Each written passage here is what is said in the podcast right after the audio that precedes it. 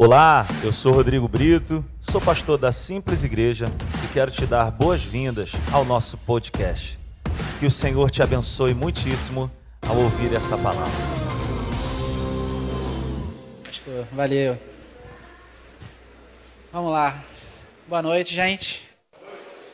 Ó, se eu estiver falando baixo aí, pessoal do som, que às vezes eu falo muito baixo, cara. Aí às vezes o pessoal fica assim, ó, levanta o microfone, fala, eu tenho esse problema. Aí vocês falam aí, faz um sinal, tá bom? Gente, meu nome é Henrique, sou psicólogo clínico, é, sou professor da Escola Atos também. não sei se alguém aqui. Alguém aqui teve aula comigo lá em Caxias? Alguém aqui? Não, né? Ah, aqui. Ah, teve aula comigo lá em Caxias, então já me conhece um pouquinho, já sabe mais ou menos como é que é a minha batida, né? é, então, sou professor da Escola Atos, sou lá da Academia da Fé, do pastor Elinho, ele manda um grande abraço para todos. Ah, sou casado, minha esposa é Mariane, ela deve estar nos vendo aí agora.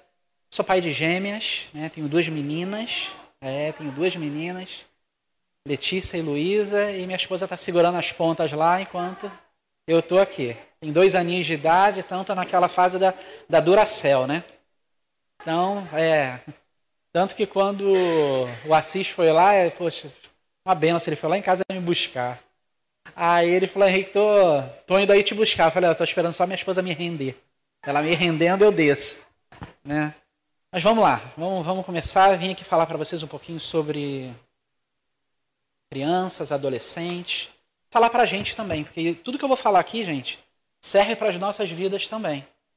É Apocalipse, capítulo 2, versículo 7, 11, 17, 29.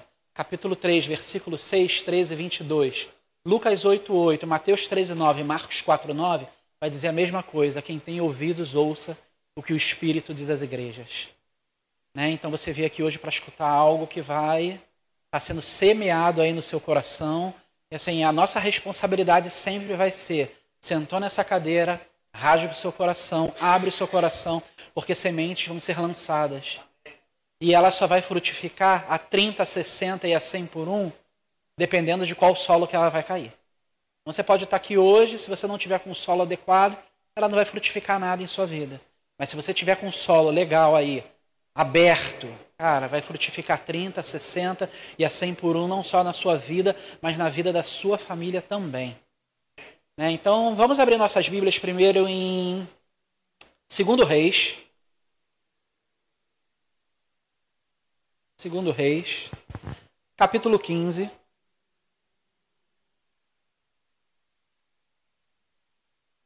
Versículo 1 e 2. Segundo Reis, capítulo 15, versículo 1 e 2, vai dizer assim: No 27 ano de Jeroboão, rei de Israel, começou a reinar Azarias, filho de Amazias, rei de Judá. Tinha 16 anos de idade quando começou a reinar e 52 anos reinou em Jerusalém. Segundo Reis, capítulo 21, versículo 1. Segundo Reis, capítulo 22, versículo 1. Diz assim: Tinha Josias oito anos de idade quando começou a reinar e reinou 31 anos em Jerusalém. Segundo Reis, capítulo 22, 21, versículo 1. Volta aí um capítulo. Tinha Manassés 12 anos de idade quando começou a reinar e reinou 55 anos em Jerusalém. Não vou entrar aqui no mérito do reinado desses reis, mas uma coisa eu quero dizer para você: Deus acreditava nesses jovens. 16 anos, 8 anos, né?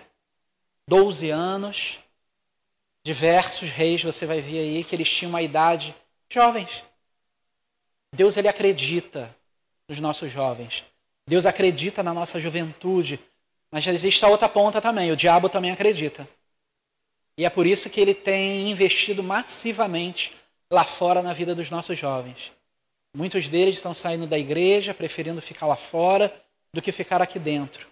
Então, assim, Deus acredita no teu filho. Muitas vezes a gente chega para Deus e fala, chega para a gente, muitas vezes a gente conversa, as pessoas falam assim, deixei nas mãos de Deus. É a mesma coisa você falar assim, olha, você abandonou. Porque a partir do momento que você fala assim, ó, larguei ali na, na, na, nas mãos de Deus, não tivesse largado. O inferno está lá fora, falando, você largou, tá bom, eu estou aqui fora e eu pego e invisto.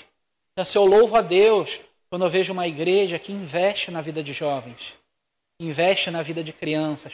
Porque hoje em dia tem igrejas que estão fechando porque os líderes não estão é, é, investindo na juventude. Muitas vezes acho que estão achando que vão ser eternos, né? Vão ficar ali em cima do púlpito o resto da vida. Mas não, a gente precisa preparar pessoas. O bastão precisa ser passado. Vai chegar uma hora que vai ser passado. Ninguém fica para sempre num lugar. Chegou uma hora que a gente vai precisar passar isso aí. Pode passar, irmão, primeiro slide? Vamos lá. O slide que eu vejo aqui, eu vejo aí também, né? Onde que está aquela? Veja, né? Beleza. Vamos lá. Então, a primeira coisa que eu quero dizer para vocês, sou psicólogo clínico, né? Então, eu quero dizer uma coisa para vocês. Psicologia muda pessoas, mas ela não transforma a vida de pessoas. Eu, como psicólogo, eu posso trabalhar na vida de uma pessoa e ela ter algum vício, alguma compulsão, algum transtorno psicopatológico, e eu posso mudar a vida dessa pessoa, mas eu não posso transformar ela. A cura, ela só vem em Cristo Jesus. Eu consigo administrar, eu consigo ser uma muleta para a vida daquela pessoa, mas eu não consigo ser uma cura para ela. Eu posso pegar uma pessoa que tem vício de bebida, de entorpecente. Eu posso pegar por A mais B, fazer um trabalho de psicoeducação na mente dela e mostrar que ela não vai longe com aquilo. E ela não indo longe com aquilo, ela vai criar uma consciência e ela vai parar. Mas sendo que eu não consigo tirar esse gosto da pessoa. Eu não consigo tirar isso da mente dela. Eu não consigo tirar, como a psicologia comportamental chama, de pensamento ruminativo, aquela coisa que fica ruminando na cabeça da pessoa e a pessoa não para de pensar naquilo, não para de ficar focada naquilo que está está tentando invadir e está invadindo a mente dela. Eu não consigo. Eu consigo administrar, mas eu não consigo arrancar. Eu não consigo tirar o gosto da bebida. Eu não consigo tirar o gosto do cigarro. Eu consigo que a pessoa administre, mas eu não consigo curá-la. O único que pode curar é o Espírito Santo de Deus. É só Ele que pode fazer todas essas coisas. Ele vai aonde eu não consigo ir. Mas Ele me usa dentro da minha área para que muitas vezes eu possa apresentá-lo. Hebreus 4,12 diz assim: Porque a palavra de Deus ela é viva e eficaz mas cortante de qualquer espada de dois gumes ao ponto de dividir a alma do espírito, juntas e medulas, e apta para discernir os propósitos do nosso coração. E não há criatura que não seja manifesta na sua presença, pelo contrário, todas as coisas estão descobertas e patentes aos olhos daqueles a quem temos que prestar contas. A palavra de Deus, ela entra e ela divide a tua alma do teu espírito, pensamentos humanos e pensamentos divinos. Ela consegue entrar ali, dividir e mostrar para você: olha, o pensamento divino é aquele que é necessário para a sua vida. Quanto mais eu renovo a minha mente na palavra, mais eu consigo ter a mente de Cristo. 1 Coríntios, capítulo 2, versículo 14. O homem natural não, o homem natural não aceita as coisas de Deus porque elas se discernem espiritualmente. O homem espiritual, muito pelo contrário, ele discerne todas as coisas, mas ele mesmo não é discernido por ninguém. Pois quem conheceu a mente do Senhor para que ele possa instruir? Nós, porém, temos a mente de Cristo. Quando eu renovo a minha mente na palavra de Deus, os pensamentos dele passam a ser os meus pensamentos.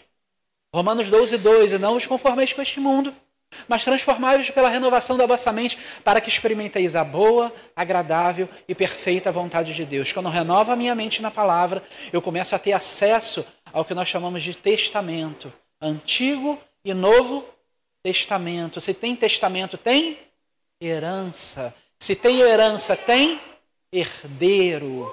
Eu só posso ter acesso a essas heranças a partir do momento que eu conheço o testamento. Eu posso ser filho, mas eu posso não saber as bênçãos e as heranças que nós temos em Cristo Jesus. Então eu posso passar uma vida na ignorância. É como se chegasse para Deus e falasse: Senhor, eu preciso da sua ajuda. Ele falou: ah, Mas você já tem o testamento, já está aí, já está liberado para você. Mas eu preciso ter conhecimento. Salmo capítulo 1, versículo 1. Bem-aventurado o homem que não anda no conselho dos ímpios, não se detém no caminho dos pecadores, nem se assenta na roda dos escarnecedores. Antes, a sua, a, sua, a, a sua mente está na lei do Senhor e na sua lei ele medita de dia e de noite. Ele será comparado a uma árvore frondosa, cujas raízes se estende até o ribeiro e tudo quanto ele faz, cuja folhagem não murcha, e tudo quanto ele faz, ele será bem sucedido. Por quê? Porque ele renovou a mente dele na palavra.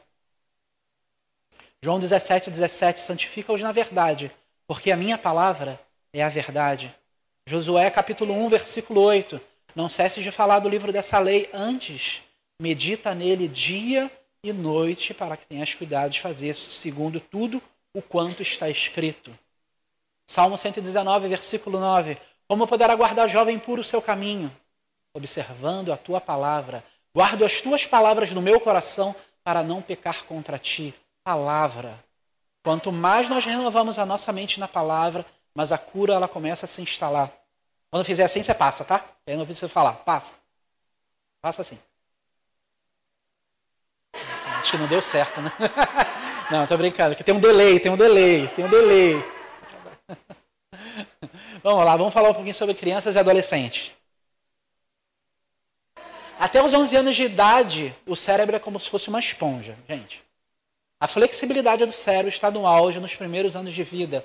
E os pais podem estimular ao máximo as capacidades dos filhos com jogos, exercícios, técnicas e até linguagem gestual. Por isso que é interessante a pessoa. assim, a diferença entre o remédio e o veneno está na dosagem. Eu não vou pegar meu filho e tacar um monte de coisa em cima dele, porque o cérebro dele não vai ter. É, é, não está finalizado para aguentar toda essa carga, mas você pode estimular. Então, quando, exemplo, as minhas filhas têm dois anos de idade. Eu estimulo o cérebro, o cérebro delas toda palavra. Três palavrinhas. Três palavrinhas só, aquele desenhozinho.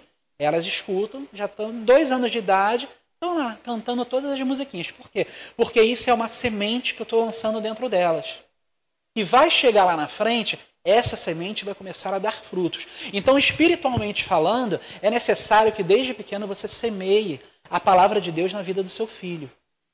Para que quando chegar lá na frente, ele venha colher o fruto dessa semeadura. Nós, como pais, vamos colher também o fruto dessa semeadura. E isso secularmente também pode ser feito, mas de uma maneira dosada. As minhas filhas é muito engraçado. Qualquer livro ou revista que elas pegam é Bíblia. Bíblia, é Bíblia, minha filha. Bíblia, Bíblia. Tudo gira em volta. Ensina a criança no caminho que deve andar. E quando ela crescer, não se desviará dele. Então é necessário que nós venhamos a estimular os nossos filhos. Por que, Henrique, Por que, Henrique, você está falando isso? Porque tudo é semente. Tudo é semente. Mateus capítulo 13 vai falar do joio e do trigo. O filho do homem vem e semeia o trigo. Diabo, Satanás vem sorrateiramente semeia o joio. Então, em todo o nosso caminhar, a gente está sendo semeado. Eu ligo uma televisão, estou sendo semeado. Estou lendo uma revista, estou sendo semeado. Estou lendo uma notícia, estou sendo semeado. Estou lendo um jornal, estou sendo semeado. Estou estudando a palavra, estou sendo semeado. A questão toda é: o que, que eu faço com essas sementes? Eu não estou dizendo que é errado fazer essas coisas. Seja um jornal, enfim, programa de televisão, série, Estou falando nada disso. O problema é a ênfase que eu dou naquilo, porque aquilo ali pode criar uma vida dentro de mim. Entende? Vamos lá. E a adolescência? Não, é, volta umzinho, um, um slide. Pula outro agora. Não, então beleza. O cérebro de uma criança ela não faz diferenciação entre ordem, conselho e aviso. O cérebro da criança, para ela, é tudo a mesma coisa. Tanto que você vai ver a criança fazendo coisa que ela não tem o quê? Cognitivo para entender. Ela vai meter a mão numa tomada. Se você estiver na beira de uma piscina, pode ser que ela se jogue. Porque ela viu uma outra pessoa, um adulto de repente se jogando, ela pode pegar e se jogar também. Porque ela não faz diferenciação disso. Ela sempre vai captar dentro da mentezinha dela aquilo que faz mais sentido para ela, aquilo que é referência. Mas a referência pode ser que esteja errada.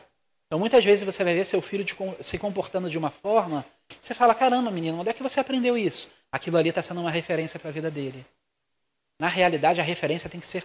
É, é, nós que temos que ser essa referência. Como pais, como irmãos, nós que precisamos ser essa referência na vida dos nossos filhos. Os nossos filhos precisam nos copiar. A questão toda é: eu estou andando de uma maneira correta para que ele possa copiar aquilo que é correto?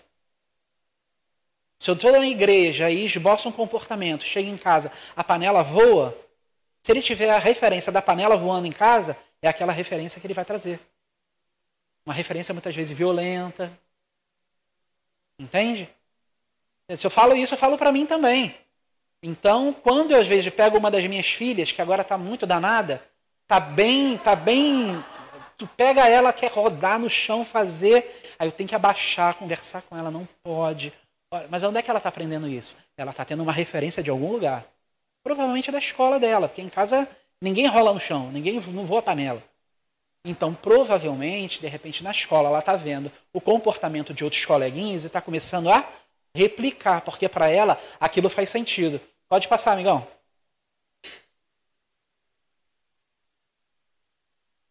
Então, o que é a adolescência? É a fase entre 14 e 19 anos. A adolescência é a fase que marca a transição entre a infância e a idade adulta. Caracteriza-se por alterações em vários níveis, físico, mental e espiritual. Na fase da adolescência é que você vai começar a colher tudo aquilo que foi semeado na primeira infância. Pode passar. Então, como é que funciona o cérebro humano? O cérebro humano ele funciona da seguinte forma: ele assimila, acomoda e adapta informações. Isso é para a nossa vida também. Eu não nasci em berço evangélico. Eu me converti faz mais ou menos 22 anos atrás. Eu não nasci em berço evangélico, mas como é que funciona? Eu tenho uma informação dentro da minha mente, do meu coração, e aquela informação ela faz sentido para mim. Então eu assimilei, acomodei dentro de mim e adapto a minha nova realidade. Quando vem uma informação superior a essa, e eu entendo que é, é igual você pegar e ter um carro de marcha manual e depois você ter um carro de marcha automática. Você pega o carro de marcha, de marcha automática e fala: caramba, é muito melhor de marcha automática, não tem que ficar passando marcha toda hora. Ele simplesmente mete o pé no acelerador e ele vai passando a marcha sozinho. Então, assim, aquilo que era antigo está começando a ser substituído por algo que é superior. Quando eu não conhecia Jesus, eu tinha uma informação e assimilei ela, acomodei e adaptei à minha realidade de não convertido. Quando Jesus entra com a sua palavra, Hebreus 4:12, porque a palavra de Deus ela é viva e eficaz, mais cortante qualquer espada de dois gumes, a ponto de dividir a alma do espírito, juntas e medulas. Essa palavra veio e dividiu, entrou algo novo dentro de mim que começou a substituir o que era antigo. Então eu assimilei essa nova informação, acomodei ela dentro de mim e adaptei a minha nova realidade. Agora eu sou nova criatura. 2 Coríntios 5,17. Aqueles que estão em Cristo Jesus, nova criatura são. As coisas velhas se passaram e todas as coisas se fizeram novas. Então as coisas começaram a se fazer novas na minha vida. Passa mais um slide aí, amigão. Então vamos lá. Então o que a psicologia comportamental ela ensina para a gente?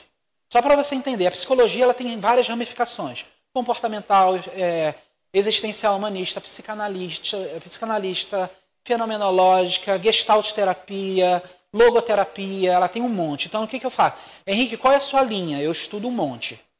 E eu pego a melhor ferramenta que eu acho para a situação que eu estou vivenciando ali na, naquele momento junto ao meu paciente. Então, a ferramenta que eu acho melhor, até porque cada pessoa tem uma personalidade, então eu não tenho como pegar uma teoria e colocar dentro da pessoa essa personalidade dela é, não vai responder aquilo. Tem pessoas que falam bastante na terapia e eu não falo nada. Quando termina, a pessoa vai, me abraça e me agradece. Mas eu não falei nada.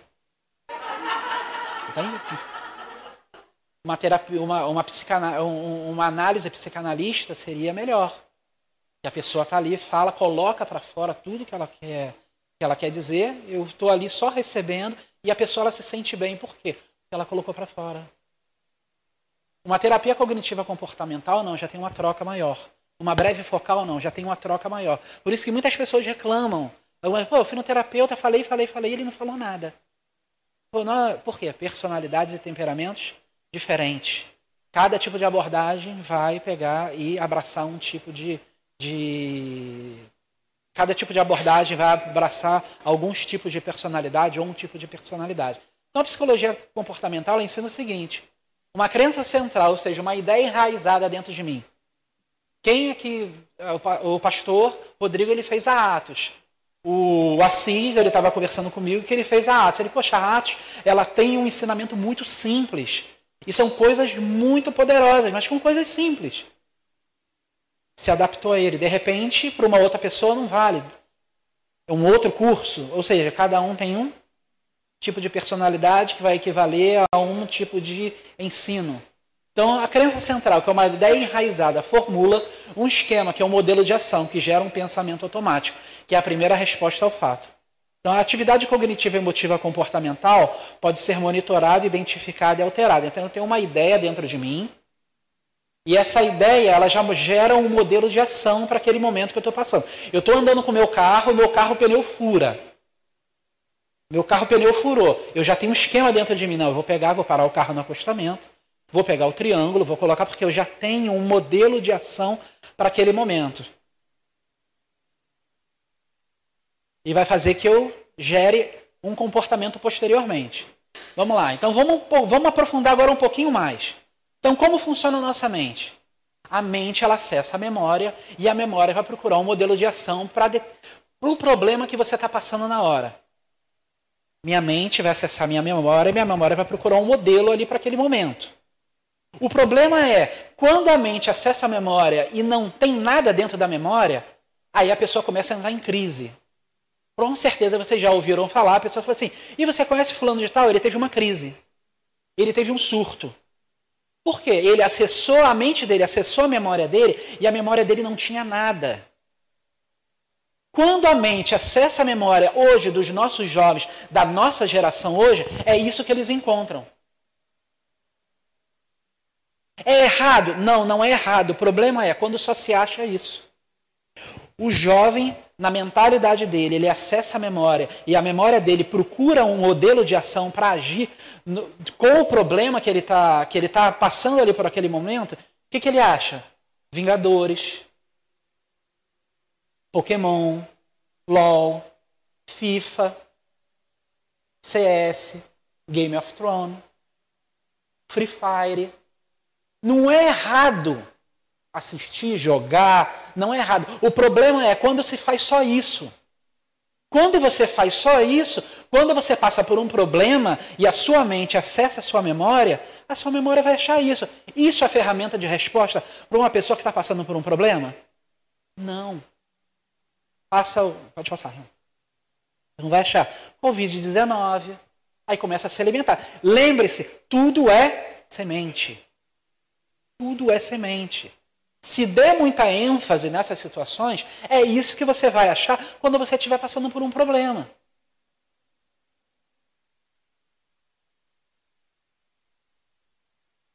Cultura inútil. Hoje nós estamos, estamos formando doutores em lixo cultural. Se você jogar no Google Machado de Assis, você vai achar lá 35 milhões de acessos procurando Machado de Assis. Santos Dumont. Hoje você tem relógio, você voa de avião, você agradece esse camarada aí, Santos Dumont. Ayrton Senna, tá ali, o número de, de Oscar Niemeyer, que é um dos maiores arquitetos do mundo. Tiradentes, herói da Inconfidência Mineira.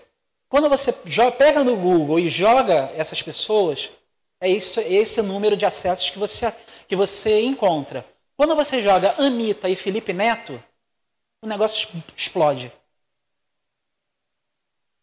Quando você faz esse tipo de pesquisa, você vê o que está permeando a cabeça do brasileiro, a cabeça das pessoas.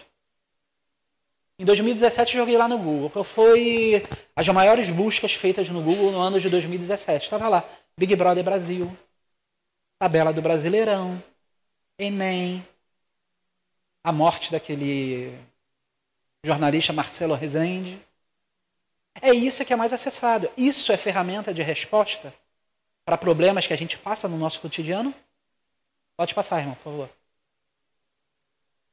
Copa do Mundo, em 2018. Big Brother Brasil, eleições. Netflix, na época, quando começou aquela série La Casa de Papel. Isso é ferramenta? Não é ferramenta. Então, por isso que nós vemos os nossos jovens hoje com demandas muito frágeis muito frágil. Eu recebo em, em consultório, as demandas são muito frágeis. É totalmente diferente da época. Eu tenho 42 anos. Assim, quando eu fiz a faculdade, é, eu tinha que pegar em livro para ler. Eu pegava livro, abria, tinha que fazer a pesquisa, tinha que pegar e digitar. Hoje em dia não, você joga no Google, copia e cola. É como se você tivesse uma Ferrari dentro da tua mente, mas você não usasse ela. Você está deixando o Google usar por você. É necessário, gente, que a gente use a nossa cabeça. Leitura, leitura da palavra, principalmente. Bíblia tem que ser. Tudo bem, se não tiver, beleza, mas, cara, papel, tem que pegar, tem que folhear, tem que ler, rabiscar. Quanto mais você usa a sua memória, mais suas sinapses vão começar a alargar e você vai estender ainda mais o seu, o seu cérebro. Você vai guardar coisas na sua mente assim. E se a gente pegar e começar a mudar as fontes dos nossos filhos? Ou mudar as nossas próprias fontes? Porque muitas vezes somos nós que estamos passando pelo problema. Às vezes a gente passa uma demanda e a gente traz e fala, poxa, dentro de, de mim pelo menos eu fico assim, caramba, mas é uma demanda muito frágil. Não poderia estar passando por essa situação. O ensino que está tendo na igreja não poderia estar passando por essa situação. Mas não é, aqui, não é isso que está sendo é, produzido na hora que a pessoa tem um problema. O que é produzido aqui? Aí a novela. Não estou dizendo que é errado, não, tá, gente? Estou só falando, enfatizando que se você faz muito isso, é isso que você vai produzir. É isso que vai acabar, te beliscou, é, alguém pisou no teu pé, vai sair alguma palavra. Vai ser do que você mais está se enchendo. Tá? Então tem a nova chupeta da nossa garotada aí na pandemia, né? Jogos eletrônicos, celulares, videogames, computadores. É, hoje tem sido isso aí. Porque a gente acaba terceirizando aquilo que era responsabilidade nossa.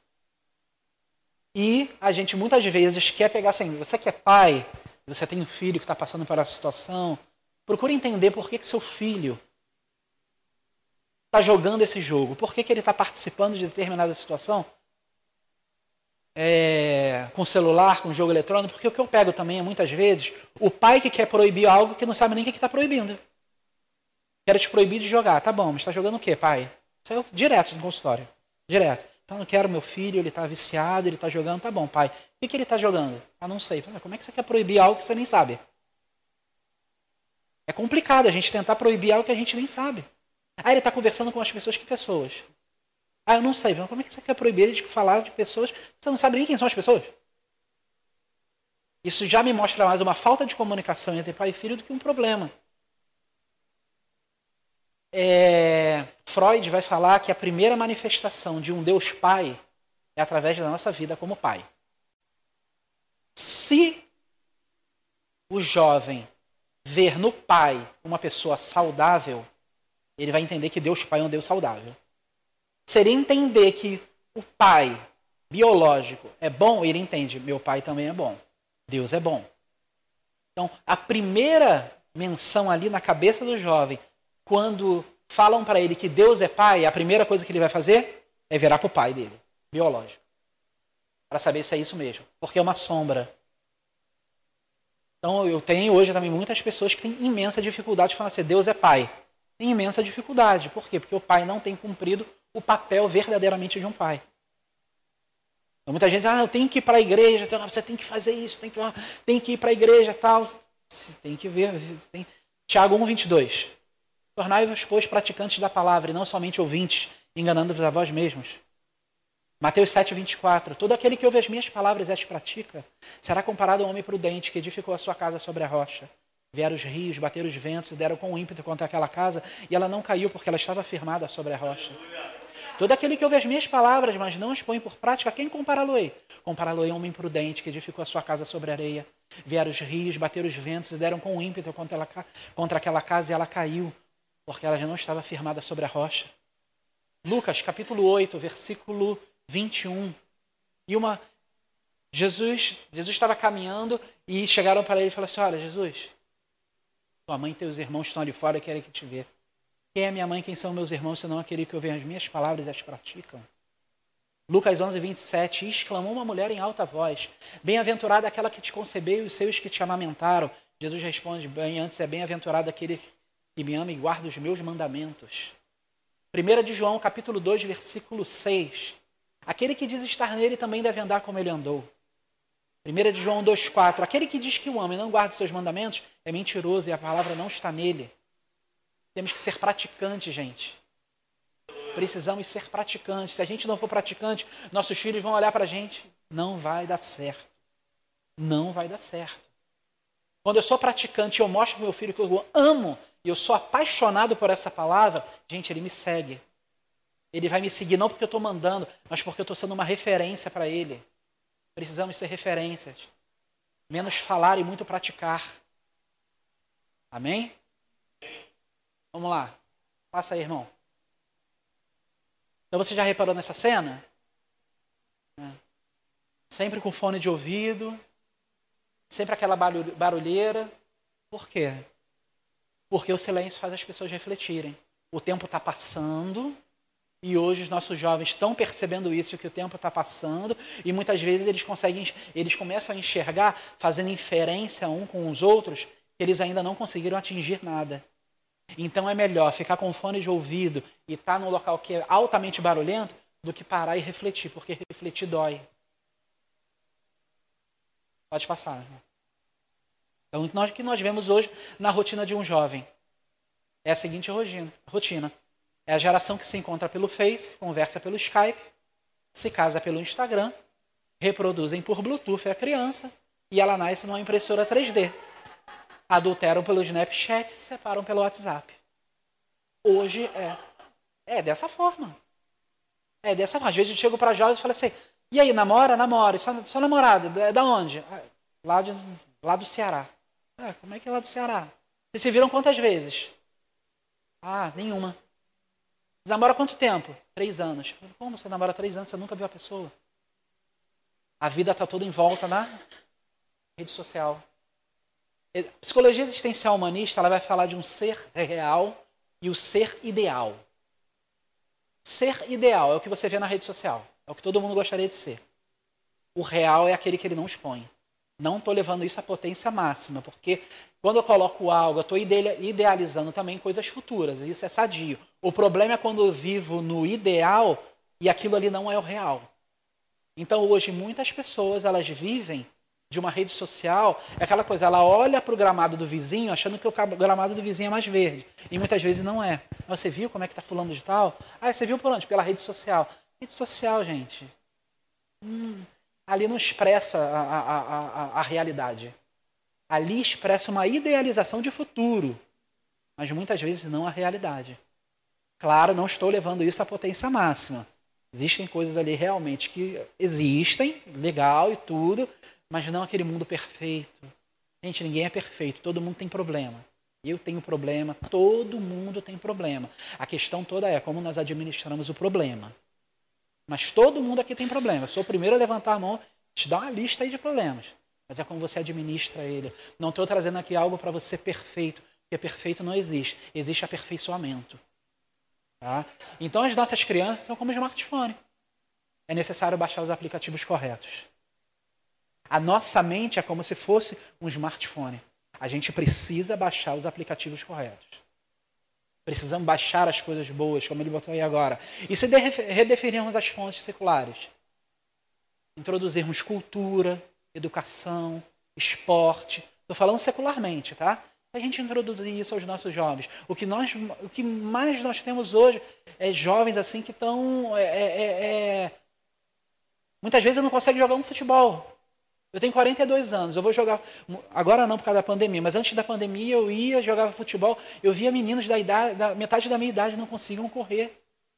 Porque a vida era toda em casa, rede social, computador, telefone, ali o smartphone. Né? E se mudarmos as fontes espirituais? Você mudou a fonte secular, está colocando, introduzindo coisas saudáveis, cursos, é, literatura, teatro, cinema, TV, coisas que são é, essenciais para a vida de todo ser humano. E se nós mudarmos as fontes, as fontes espirituais? E se a gente pegar e começar a introduzir a palavra de Deus na vida dos nossos jovens? Se os nossos jovens entenderem que o que Deus tem para as nossas vidas, Ele vai cumprir. Números 23, 19. Deus não é homem para que minta, nem filho de homem para que se arrependa. Tendo Ele prometido algo na tua vida, Ele não vai cumprir? 1 Samuel 15, 29, porque a glória de Israel não mente nem se arrepende, porquanto ele não é homem. Malaquias 3,6, eu sou o Senhor e não mudo, por isso vós, ó filhos de Jacó, vós não sois consumidos. Tiago 1,17, Porque toda boa dádiva e todo dom perfeito descem lá do alto, vindo do Pai das luzes, em quem não pode existir sombra e nem variação de mudança. Jó 42, 2. Bem sei que tudo pode, Senhor, e nenhum dos teus planos podem ser frustrados. Hebreus 6,18, a qual duas coisas imutáveis. Uma, é impossível que Deus minta. Eu posso mentir, eu posso voltar atrás, eu posso me esquecer, mas nós servimos a um Deus que não esquece e que ele cumpre tudo aquilo que ele prometeu. Isaías capítulo 46, versículo 9. Lembrai-vos das coisas passadas, da antiguidade, que eu sou Deus e não há outro. Eu sou Deus e não há outro semelhante a mim. E faço o que eu prometi lá no passado, agora e lá no futuro. É Ele que faz todas as coisas, mas eu preciso entender primeiro quem é Deus. Eu preciso saber que é necessário nós esperarmos em Deus em posicionamento. O Espírito Santo fala comigo, eu me posiciono e Ele faz o um milagre. Salmo 40, versículo 1. Esperei confiantemente pelo Senhor e se inclinou para mim quando clamei por socorro. Abacuque 2:1. Pôr-me-ei na minha torre de vigília, colocar-me-ei sobre a fortaleza e esperarei. E verei o que o Senhor me dirá e que resposta eu terei à minha queixa. Salmo 25, versículo 2. Contudo, aqueles que esperam no Senhor jamais serão envergonhados. Se eu pego e começo a mudar essas fontes, se eu mostro para o meu filho que Deus ele é fiel, Apocalipse, capítulo 19, versículo 11, e viu os céus abertos. E o seu cavaleiro montado no seu cavalo branco, ele se chama fiel e verdadeiro, e julga e peleja com justiça. Ele é fiel. Se eu mostrar para o meu filho que se eu consultar a Deus, Deus ele me responde. Salmo 32, versículo 8. Instruir-te-ei, ensinarei o caminho que deve seguir, e sobre as minhas vistas te darei conselhos. Isaías capítulo 30, versículo 11. Quando te desviares para a direita, quando te desviares para a esquerda, por detrás de ti virá uma voz dizendo: Esse é o caminho, andai por ele. Se nós mudarmos as fontes, gente. Você acha que tudo que eu estou citando aqui de cabeça para vocês veio do. Não. São 20 anos de leitura diária. Não existe algo que eu receba no mundo que eu não tenha um versículo bíblico que vinha na hora na minha cabeça. Quando vem um, já dou a rajada logo que não, não sobra nada. Tenta, acha que não tenta? Tenta. Diabo pega, vem, manda, e quando ele manda, eu já. Palavra, palavra. Salmo 119, versículo 71. Foi-me bom ter passado pela aflição para que aprendesse os teus decretos. Para mim vale mais as palavras dos teus lábios do que milhares de ouro e de prata. Salmo 119, versículo 96. Quanto amo a tua lei, ela é minha palavra todos os dias. Tenho visto, Senhor, que toda perfeição tem seu limite, todavia o teu mandamento é limitado.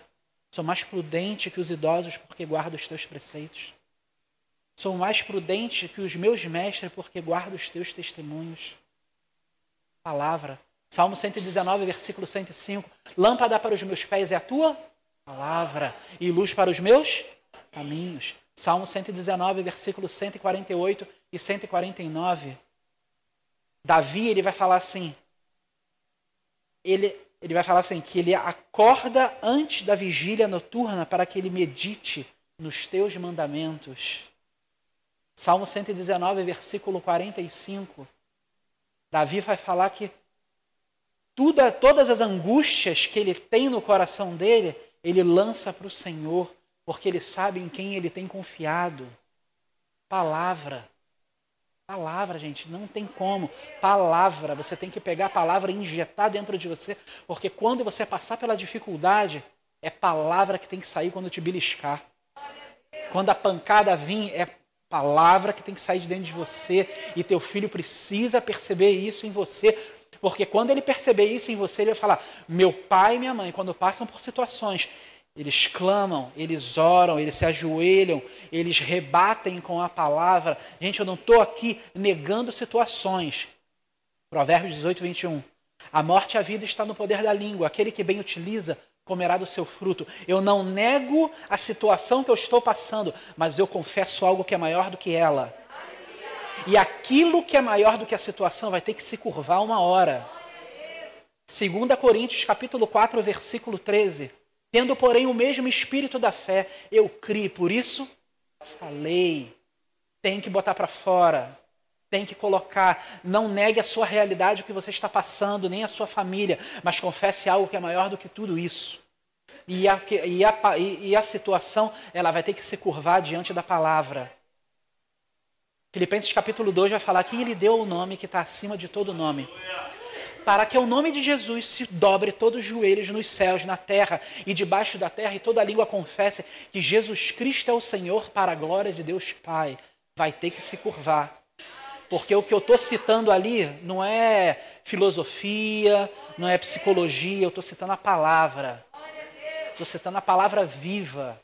Se você pode ir numa cadeia, numa penitenciária, coloca livros ali de Kant, coloca livros ali de Piaget, coloca livros ali de Pondé, de Karnal, você pode colocar de Foucault, pega e coloca uma Bíblia, volta dali daqui a um ano naquele mesmo lugar. Quero ver quem é que mudou mais vidas. Quero ver quem é que foi mais transformado. Eu nunca vi ninguém chegar e falar para mim assim: ah, eu, minha vida foi transformada porque eu li Foucault. Eu nunca vi. Nunca. Ah, eu, minha vida foi transformada porque eu li Piaget. Nunca vi. São homens, têm o seu talento. Agora, quando chega para mim e fala assim, cara, quando eu li a palavra de Deus, a minha vida foi transformada. Ah, meu irmão. Ah, olha, isso aí tinha que ser até, tinha que ser até matéria de estudo.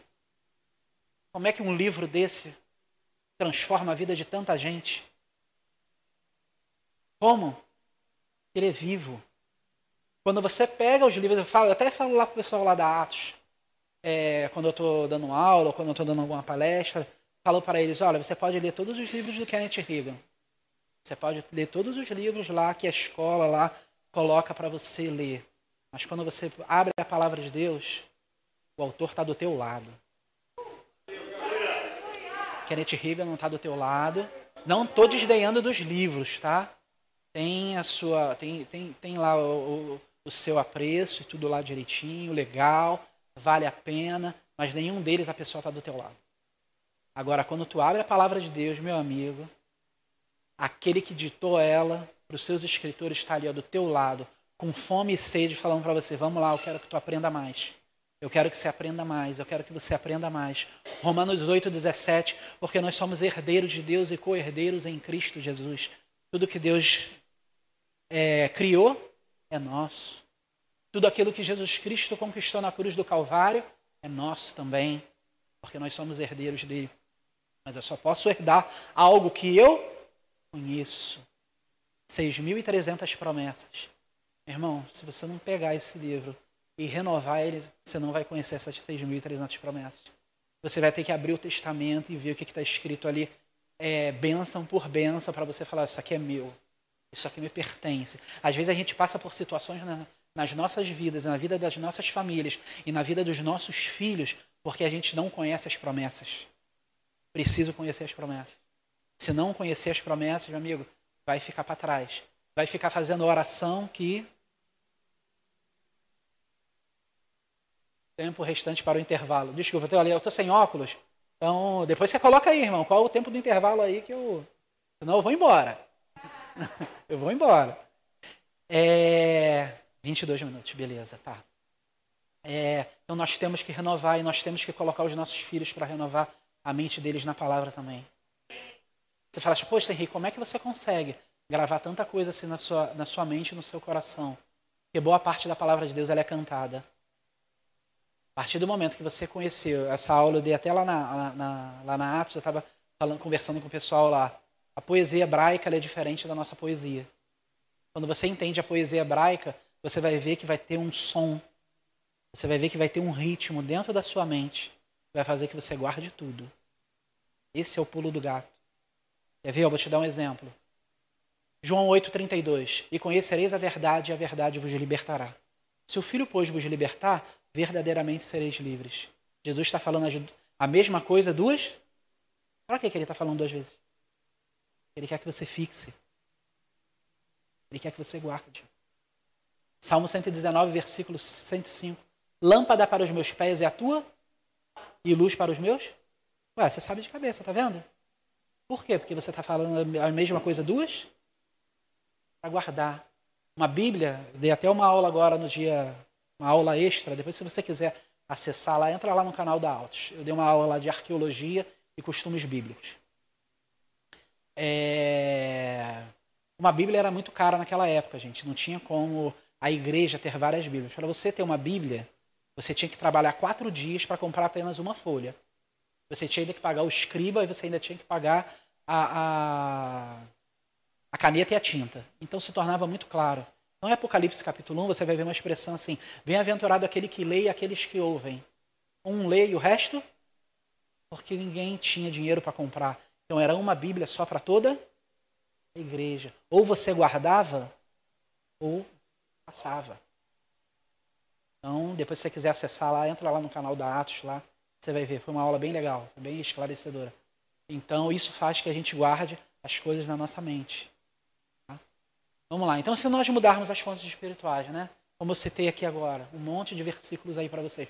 Poderia ficar aqui a noite toda citando um monte para vocês aqui. Mudança de fonte. Precisamos mudar a fonte. É necessário mudar a fonte. Tá? Vamos lá. Então, o desafio dos pais e dos profissionais hoje não é ensinar, mas é corrigir o que está sendo ensinado. Hoje, dentro da igreja, até teologicamente, a gente tem que reensinar aquilo que está sendo ensinado lá fora está sendo, está sendo ensinado de uma forma errada. Ensinando um Jesus meritocrata, quando você recebe pela graça. Salmo 110, versículo 1. Disse o Senhor ao meu Senhor: Assenta-te à minha direita, até que eu ponha os teus inimigos por estrado dos teus pés. É Davi chegar para Deus e falar assim: Senhor, eu estou passando por um problema. Aí Deus vai lá e fala para ele: Assenta à minha direita, Davi até que eu coloque os teus inimigos por estrado dos teus pés. Não, Senhor, você não está entendendo, eu preciso resolver esse problema é, logo. Não, Davi, é você que não está entendendo. Quando você souber descansar em mim, aí você vai ver que eu vou guerrear as suas batalhas. Isaías 64, versículo 4. Pois desde a antiguidade não se viu com os olhos, nem se percebeu, nem se ouviu com os ouvidos um Deus além de ti, que trabalha por aqueles que nele espera. História é essa de meritocracia? É um Deus gracioso. É de graça e pela graça. Eu só me posiciono naquilo que Ele me fala. Ah, ele me posicionou para eu não fazer nada? Beleza, não vou fazer nada, vou ficar aqui parado. Ele me posicionou numa palavra, eu vou posicionar numa palavra. Ele me posicionou para ter um tipo de comportamento, eu vou me posicionar naquele comportamento. E as coisas começam a colaborar. O vento começa a mudar. E as bênçãos começam a vir. Deuteronômio capítulo 28, versículo 1. Se atentamente ouvires a voz do Senhor teu Deus, tendo cuidado de guardar todos os mandamentos que hoje vos ordeno, o Senhor teu Deus te exaltará sobre todas as nações da terra. Se ouvires a voz do Senhor teu Deus, virão sobre ti e alcançarão, grudarão nas tuas costas sobre ti todas essas bênçãos. Porque se posicionou na palavra. Eu me posiciono. Salmo 113, versículo 5. Quem é semelhante ao nosso Deus, cujos tronos estão nas alturas? Ele determina o que se passa sobre o céu e sobre a terra.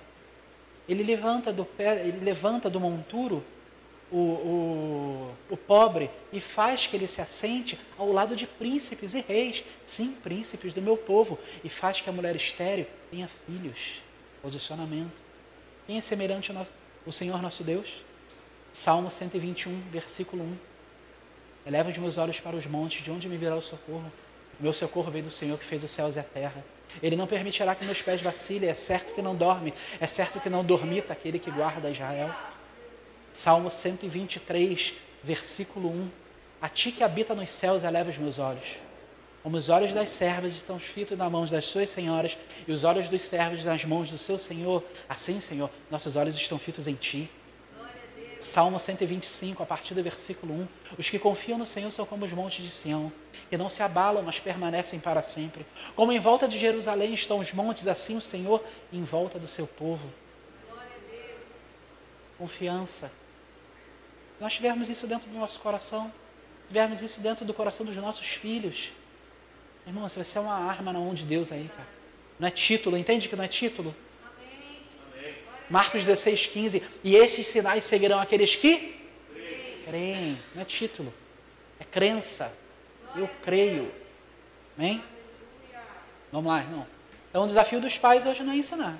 É reensinar aquilo que está sendo ensinado lá fora. Isso tanto secularmente como teologicamente também. Então, vamos lá, olha lá. a ciência vive uma, vive uma epidemia de estudos inúteis. Em 2013, foi feita uma pesquisa que 95% das teses de, e as dissertações de mestrado e doutorado é, eram estudos inúteis. Ou seja, é o nosso dinheiro público sendo aplicado em coisas que não prestam para nada. E quando você faz uma dissertação, uma tese de mestrado e doutorado, é algo que possa ser é, usado para benefício nosso, para benefício do povo. Vamos ver, passa aí, vamos ver alguns. Vou passar até para cá. Vamos lá. Herói na forma do conteúdo, análise textual do mangá Dragon Ball Z. Mestrado em Comunicação e Cultura na Universidade Federal de Brasília. Muda a vida de alguém? Experimenta-te a ti mesmo com Felipe Neto, em performance no YouTube. Mestrado em Comunicação Social na Universidade Federal de Minas Gerais. Agora eu fiquei doce. O discurso da autoestima no sertanejo universitário. Mestrado em Linguística e Língua Portuguesa na Universidade Estadual Paulista. Tatuagem e construção de identidade em Piriguete.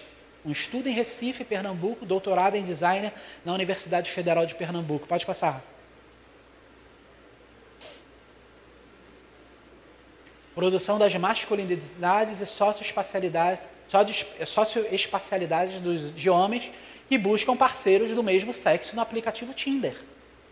Fazer banheirão, dinâmicas das interações homoeróticas na estação da Lapa e adjacências. A estética do funk carioca, criação e conectividade em Mr. Catra o Fiel. Gente, esses são os mestres que vão estar com os nossos filhos na universidade. Se não criar uma base forte, vai ser levado. Mulheres Perigosas, uma análise textual da, da categoria Piriguete. Mestrado em Sociologia e Antropologia na Universidade Federal do Rio de Janeiro. Pode passar. Acho que eu botei só esses dois só. Ah, tá, passou, desculpa. A zoadinha é tá, tá, tá, tá, tá. Representação sobre a sexualidade o corpo feminino negro, mestrado em Ciências Sociais na Universidade Federal do Recôncavo da Bahia. Olha essa, pedofilia e suas narrativas, preste bem atenção. Uma genealogia do processo de criminalização da pedofilia no Brasil. Está é, tá defendendo que a pedofilia não é crime. Erótica dos signos nos aplicativos de, de pegação. Processos multissemióticos em performances íntimas espetaculares de si. Mestrado em Linguística Aplicada na Universidade Federal do Rio de Janeiro personagens emoldurados do discurso de gênero e sexualidade no Big Brother 10, Brasil 10, mestrado em Antropologia Social na Universidade Federal de Goiás. Pode passar. Então, esses são os futuros mestres aí dos nossos filhos. Se a gente não mandar os nossos filhos com uma base muito forte, gente, vai ser levado. Vai ser levado.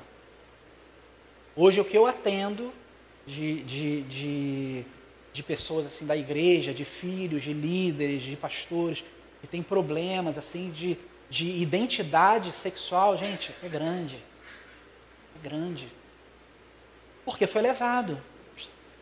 Foi levado. Por quê? Porque não teve uma base, precisa de base. Prédio, casa, se começa pela base, não se começa pelo telhado. A gente tem que dar uma base de excelência para os nossos filhos, para quando chegar lá na frente eles não serem levados por essa enxurrada. Então, nós, as características dos pais de hoje, os permissivos são aqueles que possuem dificuldade de colocar regras, os autoritários são aqueles que colocam regras em excesso, os democráticos são assertivos em dizer sim ou não, dependendo da situação. Né? A gente tem que ser mais da linha democrática. Assertivo, saber dizer sim ou não, dependendo da situação. Então, qual o resultado na vida do jovem? falta de propósito de vida é uma delas. Às vezes o jovem chega numa determinada idade e fala, cara, não sei o que eu faço da minha vida. Dependendo da idade, já deveria saber. Claro, eu não posso pegar e fazer uma cobrança a um jovem de 16, 17 anos, saber o que ele vai querer fazer para o resto da vida dele. Acho até é, é uma crítica isso, porque às vezes o, o, pai ou a mãe, o filho vai fazer o Enem, não, porque você tem que saber, você tem que saber. Gente, nem a gente sabia o que a gente ia fazer com 16, 17 anos para o resto da vida. Como é que a gente quer cobrar isso dos nossos filhos? Deixa ele amadurecer a ideia dele. Quer ser o quê? Ah, eu quero ser pipoqueiro.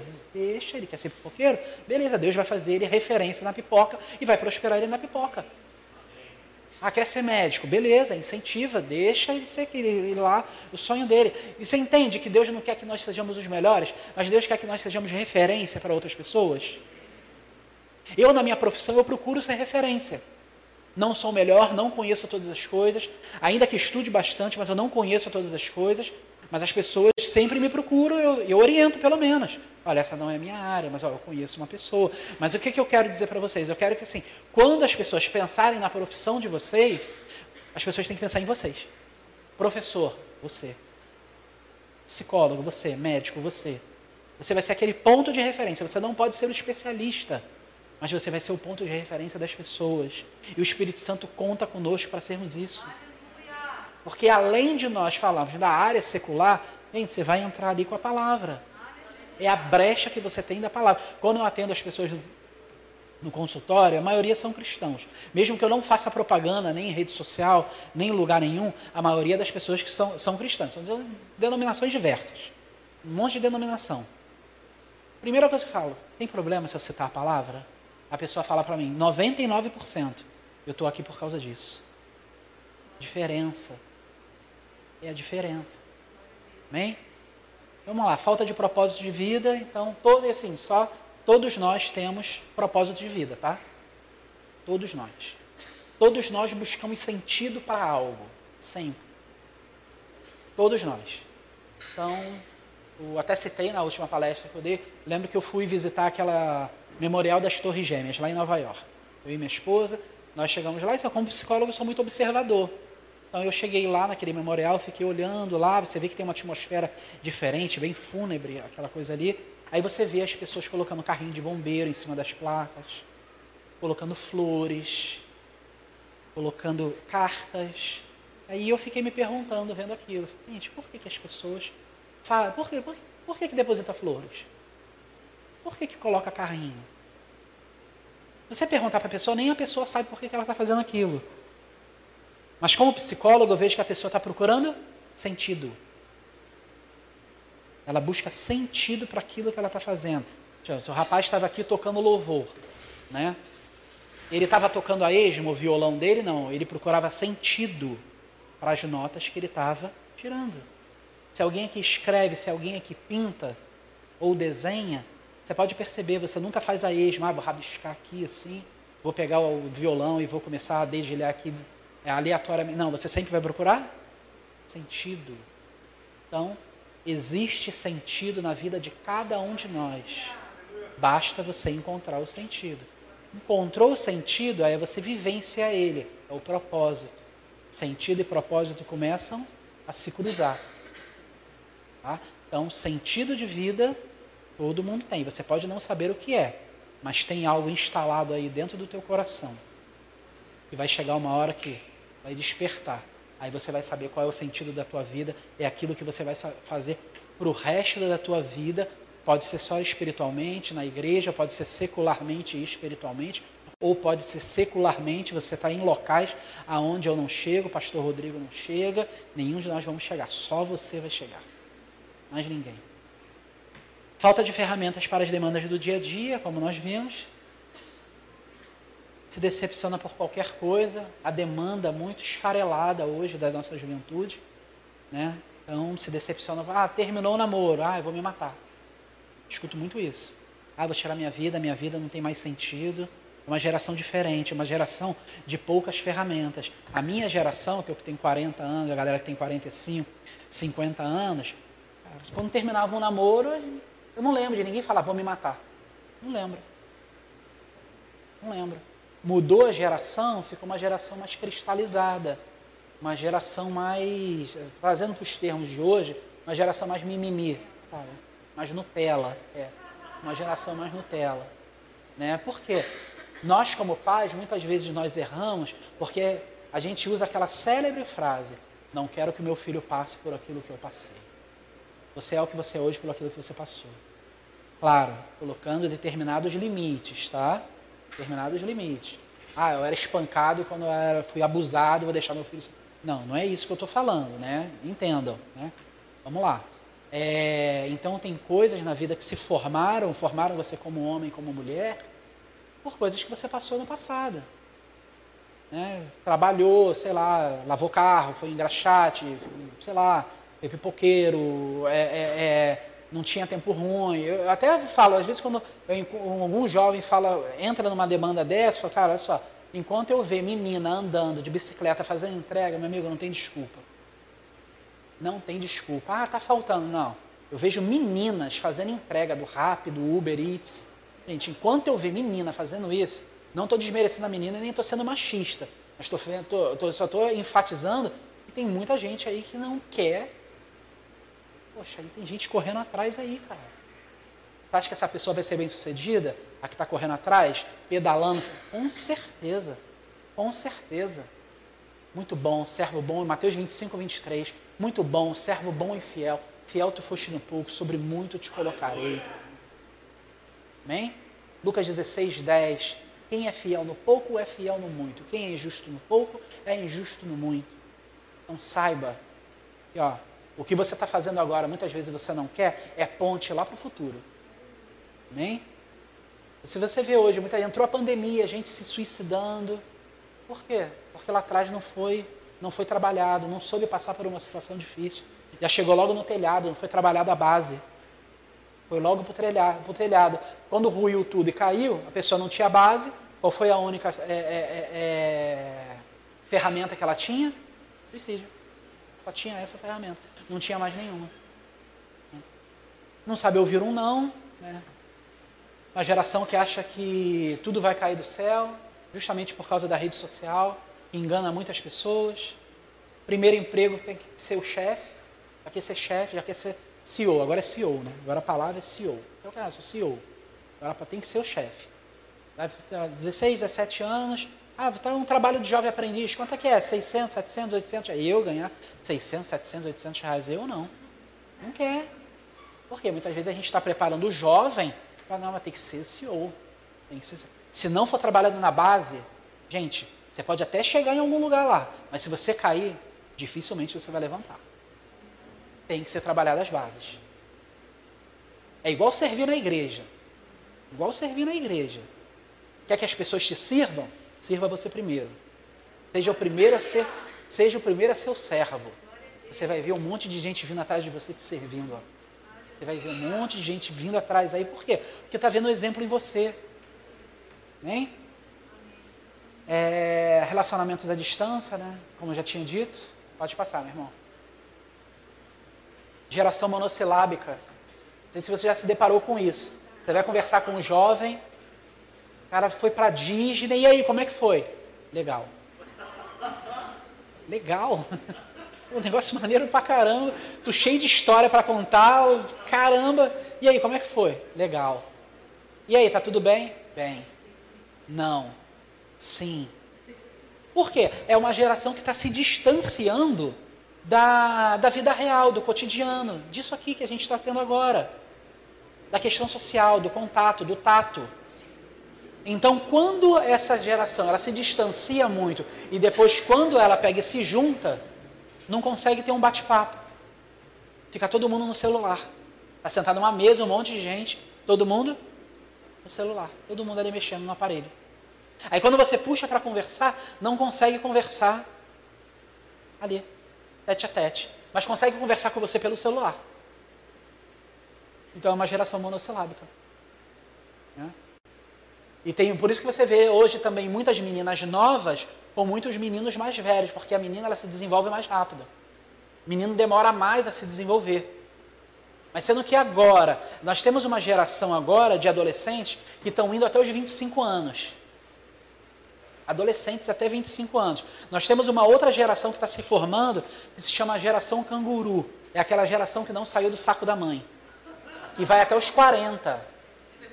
Você não pensa em morar sozinho, você não pensa em casa. Eu não. Eu vou ficar aqui com meu pai e com minha mãe. Olha lá, bebezão da mamãe e do papai. E o papai e a mamãe ainda alimenta. Não, meu bebê, tem que pegar a aguinha, tem que fazer o, o a galinha, tem que desfiar, porque o, o meninão só come desfiado. Aí quando casa, Aí, amigo, panela voa. Que a mulher vai lá e fala, vem cá, tu não lava a cueca, não? Um banho lá? Vem cá, tu não sabe fazer um lanche, tu não sabe? Ah, não, minha mãe, minha mãe, minha mãe. Ah, poder no sangue no nome de Jesus. Ah, poder no sangue. minha mãe, porque é minha mãe, é minha mãe. Casa não sai da casa da mãe. Fica na casa da mãe eternamente. Ah, volta lá, volta lá que tem mais coisa. Não terminei não. Geração polpa de fruta. Geração polpa de fruta. Você dá uma manga para o menino, para a menina. Ai, que nojo. Ai, tem que descascar, dar uma melancia. Não, com melancia tu sabe que tu se mela todo. Ai, não, tem que ser cortado em, em bloquinho. Pelo amor de Deus. E quem alimenta isso? Nós pais. É a gente que alimenta. Não, eu vou cortar lá pro bebezão. Aí tem que vir lá em quadradinho, porque ele só como ele não pega, o negócio mete e mete a cara na melancia. Né? Então, a geração polpa de fruta. Eu lembro que a primeira vez que eu dei essa palestra, foi muito interessante, porque essa palestra que eu estou dando aqui para vocês, ela surgiu há 4, 5 anos atrás. Eu não tinha nem filho, porque o Espírito Santo falou, monta, monta porque eu vou, monta isso aí que eu estou te falando, porque eu vou colocar você para falar aí. Eu falei, mas Senhor, eu não tenho nem filho. Ele falou, não, não tem problema. Não tem gente se colocando na brecha, estou procurando algum. Eu falei, ah, então tá bom. Então, beleza, esteja-me aqui. Então, eu comecei a trazer isso aí para um monte de igreja, lá para a minha igreja também. Então, quando eu falei essa geração polpa de fruta, teve a filha de um pastor lá da nossa igreja, a Gisele, ah, gente, pastor da nossa igreja, esqueci o nome dele. Estava até falando com o Assis, eu esqueci o nome dele, pastor Leandro, Leandro. E a esposa do pastor Leandro falou assim, Henrique, quando tu deu aquela palestra, a primeira coisa que eu fiz foi pegar uma melancia, colocar na frente da minha filha, come. come. Então vamos lá, para a gente terminar agora. Quem tiver, quer viver sonhos, mas não quer lutar por eles. Né?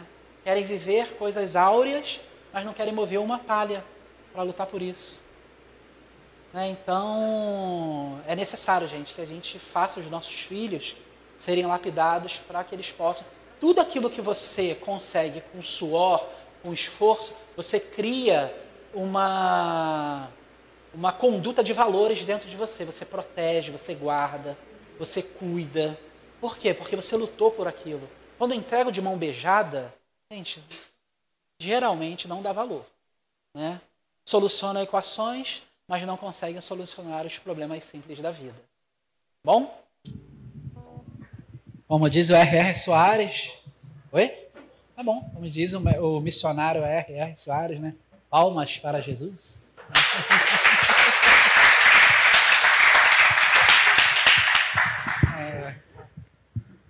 É, ele é digno de toda a honra, toda a glória. Nós estamos aqui é por causa dele, né? Porque dele, por ele, por meio dele são todas as coisas.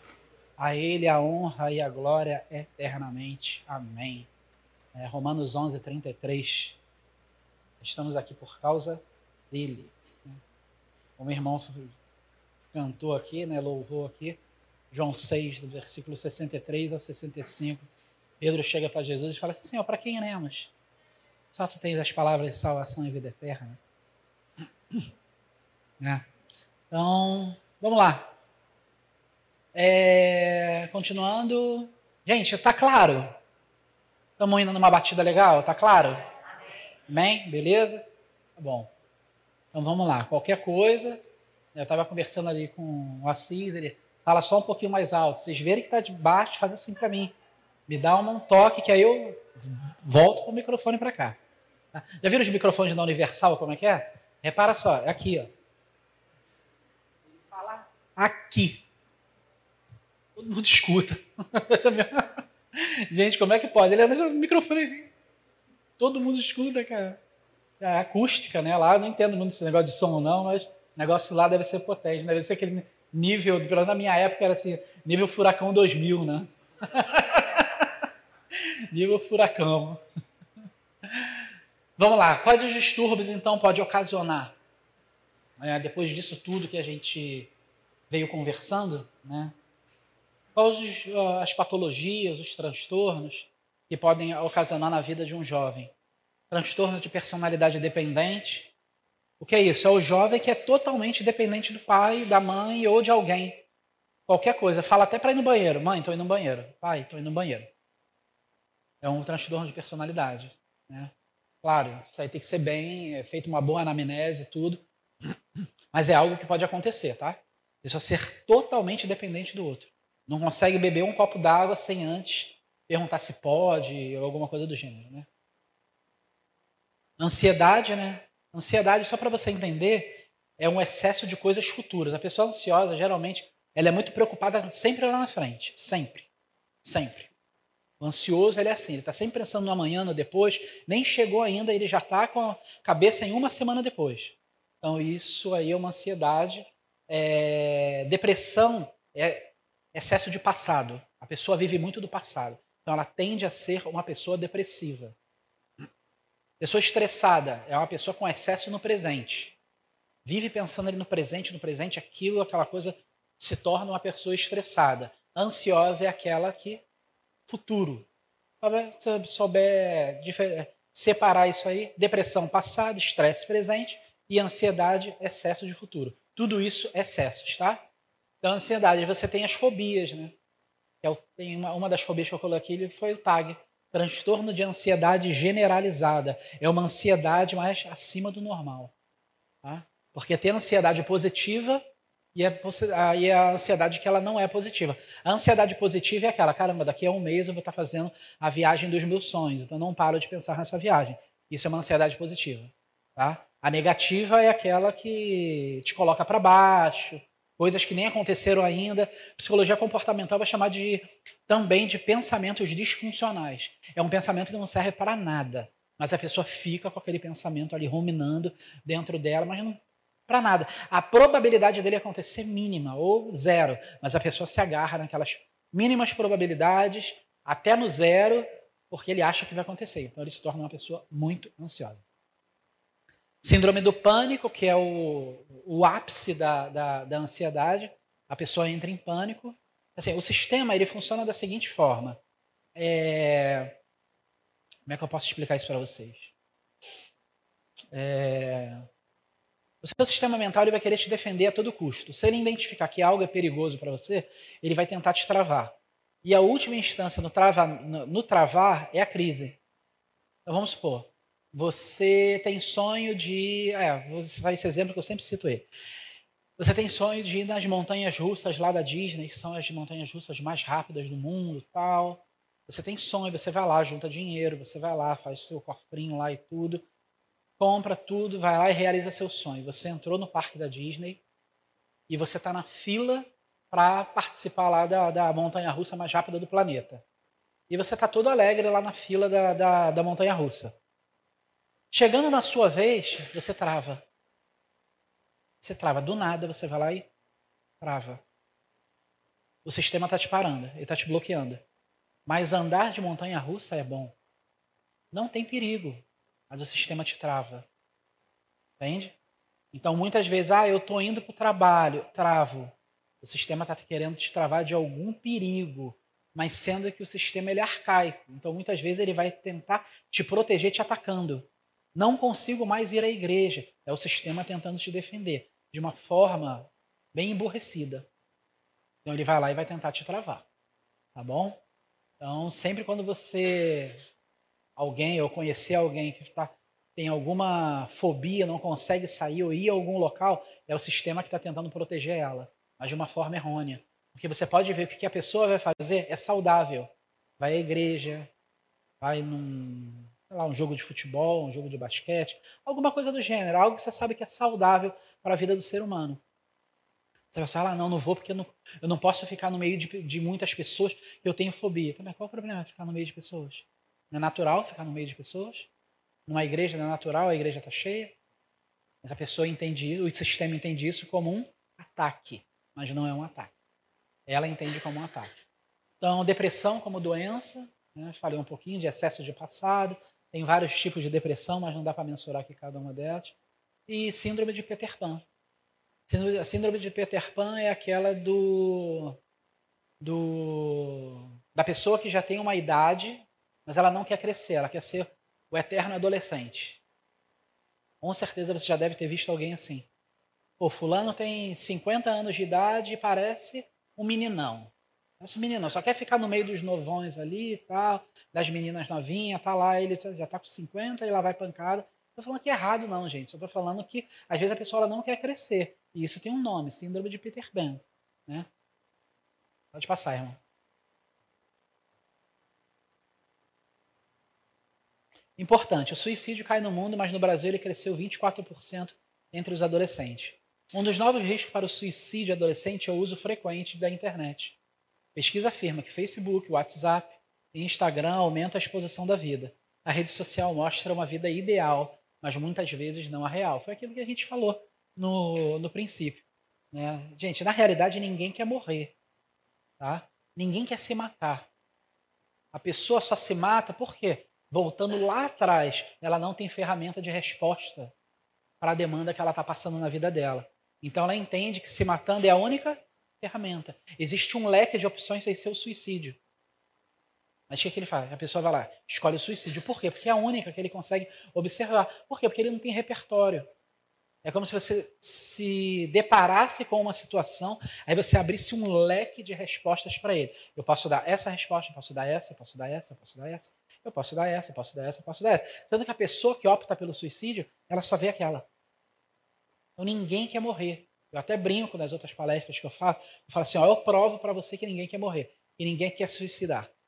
Quem aqui usa creme hidratante, é, creme para olhos, é, tem vontade de fazer cirurgia plástica ou alguma coisa do tipo? Levanta a mão. E sinceros. Beleza. Por que, que a pessoa quer fazer a cirurgia plástica? Por que, que a pessoa ela quer usar o creme hidratante ou creme para olhos? Ou, sei lá, alguma coisa do tipo? Porque quando ela se olha no espelho, ela vê que o tempo está passando. Quando ela se olha no espelho e vê que o tempo está passando, ela vê que o tempo dela está chegando. Então ela tenta, ela ou ele tenta retardar esse tempo. Então, quanto mais eu me olhar no espelho e me sentir jovem, mais eu estou tentando enganar a morte, falando, ah, você não vai chegar porque eu ainda sou novo. Entende? Mas na realidade, ninguém quer morrer. Senão as indústrias aí de, de cosméticos estariam bilionárias. Jequiti, Natura, Avon. Gente, a galera deixa de comer, mas não deixa de comprar o creme. Né? É verdade? Então ninguém quer morrer. Né? A gente, inconscientemente, a gente tenta retardar. Vamos lá, então questões psicológicas da criança e do adolescente. Eles não querem morrer, eles querem acabar com a dor. Já viu muitas vezes o jovem, às vezes ele está passando por um problema mental, aí quando você se depara, o jovem ele está se cortando. Já viu? Já ouviu alguma história dessa? Com certeza já deve ter ouvido. Porque para ele a dor física é melhor do que a dor mental. A dor mental dói mais. Então, para ele tirar o foco da dor da, da, da mente, ele se corta, porque ele passa a se preocupar com a dor física. Então eles querem acabar com a dor. Toda a parte mental do adolescente está em desenvolvimento até os seus 19 anos. Por isso que hoje você vê que a adolescente, quando come. Eu trabalhei dois anos no Estado, fazendo atendimento no Departamento de Ações Socioeducativas do Estado do Rio de Janeiro, que é o DEGASE. É o antigo Padre Severino. De repente você não conhece o DEGASE, mas Padre Severino, de repente você vai lembrar. É uma instituição de adolescentes em conflito com a lei e lá são adolescentes que cometeram vários tipos de. Não pode falar crime. É, não, nem delito pode falar. Você tem que falar. É, é pode, doideira. É. Mas nem isso pode falar. Você não pode falar. Tipo, o cara estuprou, matou, tráfico de drogas, roubo, furto. É... Mas a gente não pode chamar de crime porque ele é menor de idade. Ele é um adolescente. Nem menor pode falar, tem que falar adolescente. Então, quando ele está lá, ele está tá cumprindo uma medida socioeducativa. Ele não está cumprindo pena, ele está cumprindo uma medida socioeducativa.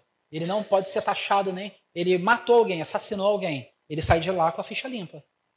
Ele só vai cumprir a medida socioeducativa dele durante um período, depois ele sai. Então, por quê? Porque a ciência entende que toda a parte mental do adolescente já está em desenvolvimento. É como se ele não fosse responsável por aquilo que ele está fazendo. No modo de dizer, claro, ele é responsável, tanto que ele está cumprindo a medida, mas ele não tem o cérebro dele desenvolvido a tal ponto de discernir ali mais ou menos o certo e o errado. Ele cumpriu uma medida socioeducativa. É, então, a exposição do cérebro a vários estressores ocasiona o surto. Então, muitas vezes a gente, isso até muitas vezes nós como pais nós erramos porque, ah, eu vou botar meu filho, bota no inglês, bota no espanhol, bota no piano, bota no balé. É muito estressor para a cabeça do jovem e ele não aguenta. Então ele acaba surtando, porque é muita coisa, o cérebro ainda não está preparado. Então começa a lançar, lançar, lançar. Chega uma hora que é igual uma, uma empresa que não, não para o, o seu maquinário. Vai chegar uma hora que vai dar problema. Vai ocasionar algum problema no maquinário. Então, quando você joga muita coisa no cérebro da, do, da criança, do jovem, vai chegar uma hora que também que vai dar, vai dar um curto. É o que a gente chama de surto. Então, o voluntário se reserva na ponte Newton Navarro, em Natal, para evitar o suicídio. Isso aí foi uma igreja, tá, gente? Em 12 dias de vigília, eles conseguiram impedir que 45 pessoas se jogassem da ponte. Foi uma igreja que fez esse trabalho. 12 dias, gente, 45 pessoas. Gente, é muita gente. É muita gente. Né? Então, receita de que não fazer com seu filho. Deixa eu passar para cá. Se você quiser que seu filho seja uma criança super dependente, você vai ter que fazer isso aí. Mas é, é para não fazer, tá? Devo tirar todas as pedras do caminho dele. Meu filho é muito frágil, estou criando uma dependência nele. Faça tudo por ela mesma ou por ele, organize sempre você mesma as coisas pessoais dele ou dela. Não permita que ela tenha uma identidade separada da sua. Interfira em tudo na vida dela, continue quando estiver adulto. Chantageie o distanciamento, não deixe nunca ela, ela se virar sozinha. Sabote, culpe-a quando errar, porque fez sozinha. Não permita que ela supere medos. Sempre que ela quiser, faça algo. Quiser algo, faça ela pedir. Você está criando uma pessoa super dependente. Né? Obsessiva. Precisa apresentar o precisa apressar o desenvolvimento dele. Ele tem que ser e fazer tudo perfeito. Preciso mostrar para as pessoas que meu filho é bem sucedido. Exigir perfeição, criar altas expectativas de desempenho, dar regras rígidas, puna quando ele não seguir o modo que você ordenou, faça com que ele entenda que só há uma maneira certa de fazer as coisas. Você está criando uma pessoa obsessiva. Pode passar. Narcisista ou arrogante. Meu filho merece ter tudo o que ele quiser. Ele é o centro de todas as coisas. Valorize tudo o que ela fizer, seja certo ou seja errado. Mostra que ela está acima da lei, não a deixe perder em nenhuma atividade nunca. Se perder, culpe os outros ou qualquer outra coisa. Dê-lhe sempre razão. Faça ela acreditar que é mais especial e superior que as outras crianças, mesmo sem méritos. Nunca corrija os atos dela e não ensine valores. Você está criando uma criança arrogante. Vaidosa. Meu filho deve valorizar as marcas das coisas. Somos felizes especiais pelo que temos. Incentive-a para a consumalatria. Ensine-a desde a infância preferida ao shopping ou comprar coisas do que brincar. Mostre a ela que a felicidade está no que ela tem e não, e não no, no, no que se é. Faça ela entender que precisa comprar suas amizades e que precisa ostentar socialmente. Não ensine a ela a receber doações. Você está criando uma pessoa vaidosa. Criança antissocial. Antissocial, ele é, tem um, é o transtorno chamado transtorno de personalidade antissocial. Isso é denominado para o adolescente. Quando é o adulto, é o psicopata. Tá? Não precisa repreendê-lo nunca. Ache graça dos atos inadequados dele. Mostre que não tem problema algum em mentir, manipular as pessoas. Ensine a brincar com os sentimentos dos outros. Diga, diga que regras e limites não existem. Sirva de modelo de agressividade, o bullying. Disciplina com a, com a agressão, humilha. Ria e se divirta com o sofrimento alheio. Quando ela crescer, estimule o vandalismo. Ensine que violência gera respeito e não zere por ética nenhuma. Nós podemos fazer pelos nossos filhos ensinar eles a ter um autoconceito positivo, dar atenção, carinho, cuidado, protegê-los, dar autonomia até determinado ponto, vinculação, compreensão, reconhecimento, sempre estar elogiando, pô, parabéns, você conseguiu. Não só chamar atenção, mas a gente valorizar também ah, ah, os acertos, brincar, conversar, dar instrução, socialização, limite. Gregária está em, em, em socialização também. Tá lá. Criar memórias sadias, viagem, se você tiver condições, ou qualquer outra situação social que você possa viver. Criar memórias, trabalho, mostrar que você ama seu trabalho e que seu filho também precisa é, amar aquilo que ele faz, aquilo que é isso, aquilo que ele vai vir a fazer. Família, ter momentos em família. Gente, Deus é família. O negócio de Deus é família. Deus ele ama a família. Segundo, acho que a 1 Timóteo 5,2 vai falar assim: aquele que não cuida dos seus, especialmente da sua própria casa, tem negado a fé, é pior do que o descrente. Família, Deus ama a família. criar memórias sadias, vida com Deus. Seu filho precisa ver você ajoelhado, seu filho precisa ver você orando. Sabe? Seu filho precisa ver você na dependência de Deus. Seja você um dono de empresa ou você um funcionário, é, operário, seja o que for. Teu filho tem que ter consciência que é Deus que está no comando da sua vida, independente de onde você esteja. E tudo que você tem hoje, tudo que você é, vem dele.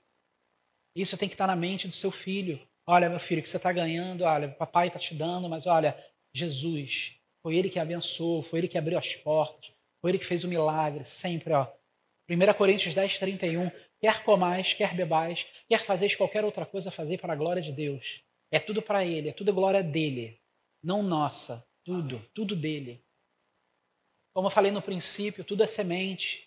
Então saiba semear coisas sadias na vida do seu filho, palavra de Deus principalmente. Saiba pegar e semear isso aí. Paulo vai falar em 1 Coríntios capítulo 2 ou 3, agora eu não recordo, que ele vai falar assim, ó. Paulo pregou, Apolo regou, mas o crescimento veio de Deus. Nós pregamos, lançamos sementes. Gente, hoje está sendo lançado sementes aqui. A sua responsabilidade é rasga teu coração, pega essas sementes. Ó, os slides estão lá. Quem quiser depois pega. Pega lá, lê, relê em casa. Não sei se está na internet, se a gente está na internet. Assiste, tá? Assiste quando de novo, se tiver alguma dúvida. Ah, falou rápido, volta lá o vídeo, assiste. Gente, tudo é semente. Da mesma forma que você semeia, botou o pé daqui para fora, meu amigo. Tá, lá tem semente também. A semente que for mais forte vai, vai ser essa que vai ficar.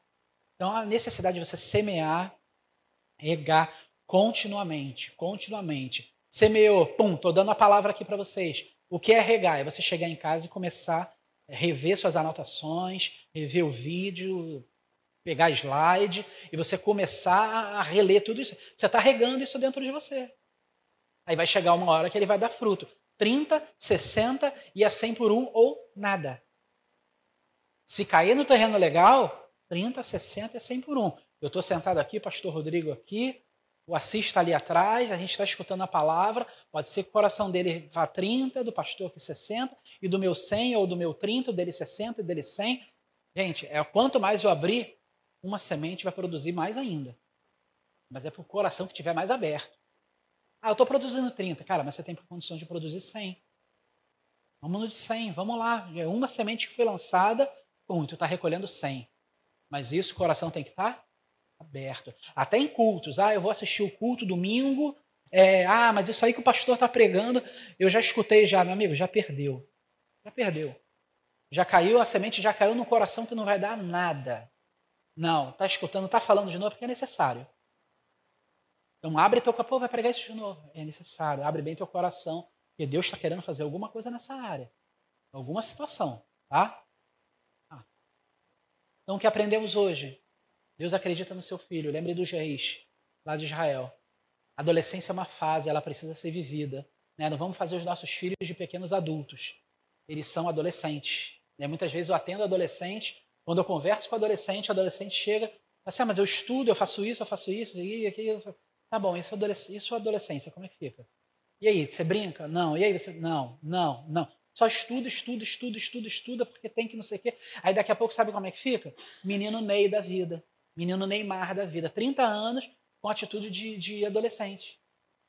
Por quê? Porque tiraram a adolescência dele. O garoto, desde pequeno, era a galinha dos ovos de ouro da família. Então, o que, que empurrava? Empurrava nele ali o futebol, não vai, porque hoje ele é a base ali da, de sustento de toda a família dele, de não sei quantas gerações. Mas o que, que isso valeu? Agora tá aí, menino. 30 anos, um meninão. Ninguém suporta fala no nome dele, qualquer jogo já acabou, já está um preconceito. Não, acabou. Acabou. Vai ser muito difícil reverter aquela situação ali. Só Jesus. Só Jesus para reverter aquela situação ali. Vai ser o eterno menino. Mas porque tiraram isso dele. Com certeza. Falo isso para vocês com certeza. Já atendi. Eu atendi um tempo de estágio na. na os alunos iam lá na, na, Os alunos não. Os jogadores da base do Flamengo iam lá na, lá na universidade onde eu, eu estudava. Então eu atendi para a galera da base ali do Flamengo. Era a galera de 14 anos, salário 30 mil. Não sabia nem o que era isso. Ele não sabia nem o que era. Aí, chega, aí quando eu via, Mas e aí? E sua diversão? Não, não tem diversão. Não tem brincadeira. Jogar futebol com os amigos. Não posso, posso me machucar. Se eu me machucar, aí o clube não vai me querer mais, tal. Arrancou a juventude. Arranca. Legal é no Japão. Sabe como é que é no Japão? No Japão é assim. Você quer ser jogador de futebol? Beleza, você tem que ter pelo menos um outro idioma e estar tá fazendo uma faculdade. E se você não der certo, você não vai ficar nas costas do governo, não. Você vai para o plano B. O plano A do futebol não deu certo? Então B, meu amigão, você vai trabalhar com a tua formação aí e no mínimo outro idioma. Então vamos lá. Criança é uma esponja, ela absorve tudo, lembra que a gente falou lá no início? Ela não faz distinção entre ordem, conselho e aviso, tudo é informação. Jovem precisa de modelos, referências sadias, e isso tem que partir do nosso lar. Tá? Se não partir do nosso lar, sabe, Deus abençoe e que ela possa ver isso aí em outros lugares sabe, de uma forma sadia. Né? A minha referência de pai é uma referência que não é de lar. Minha referência de pai é Deus.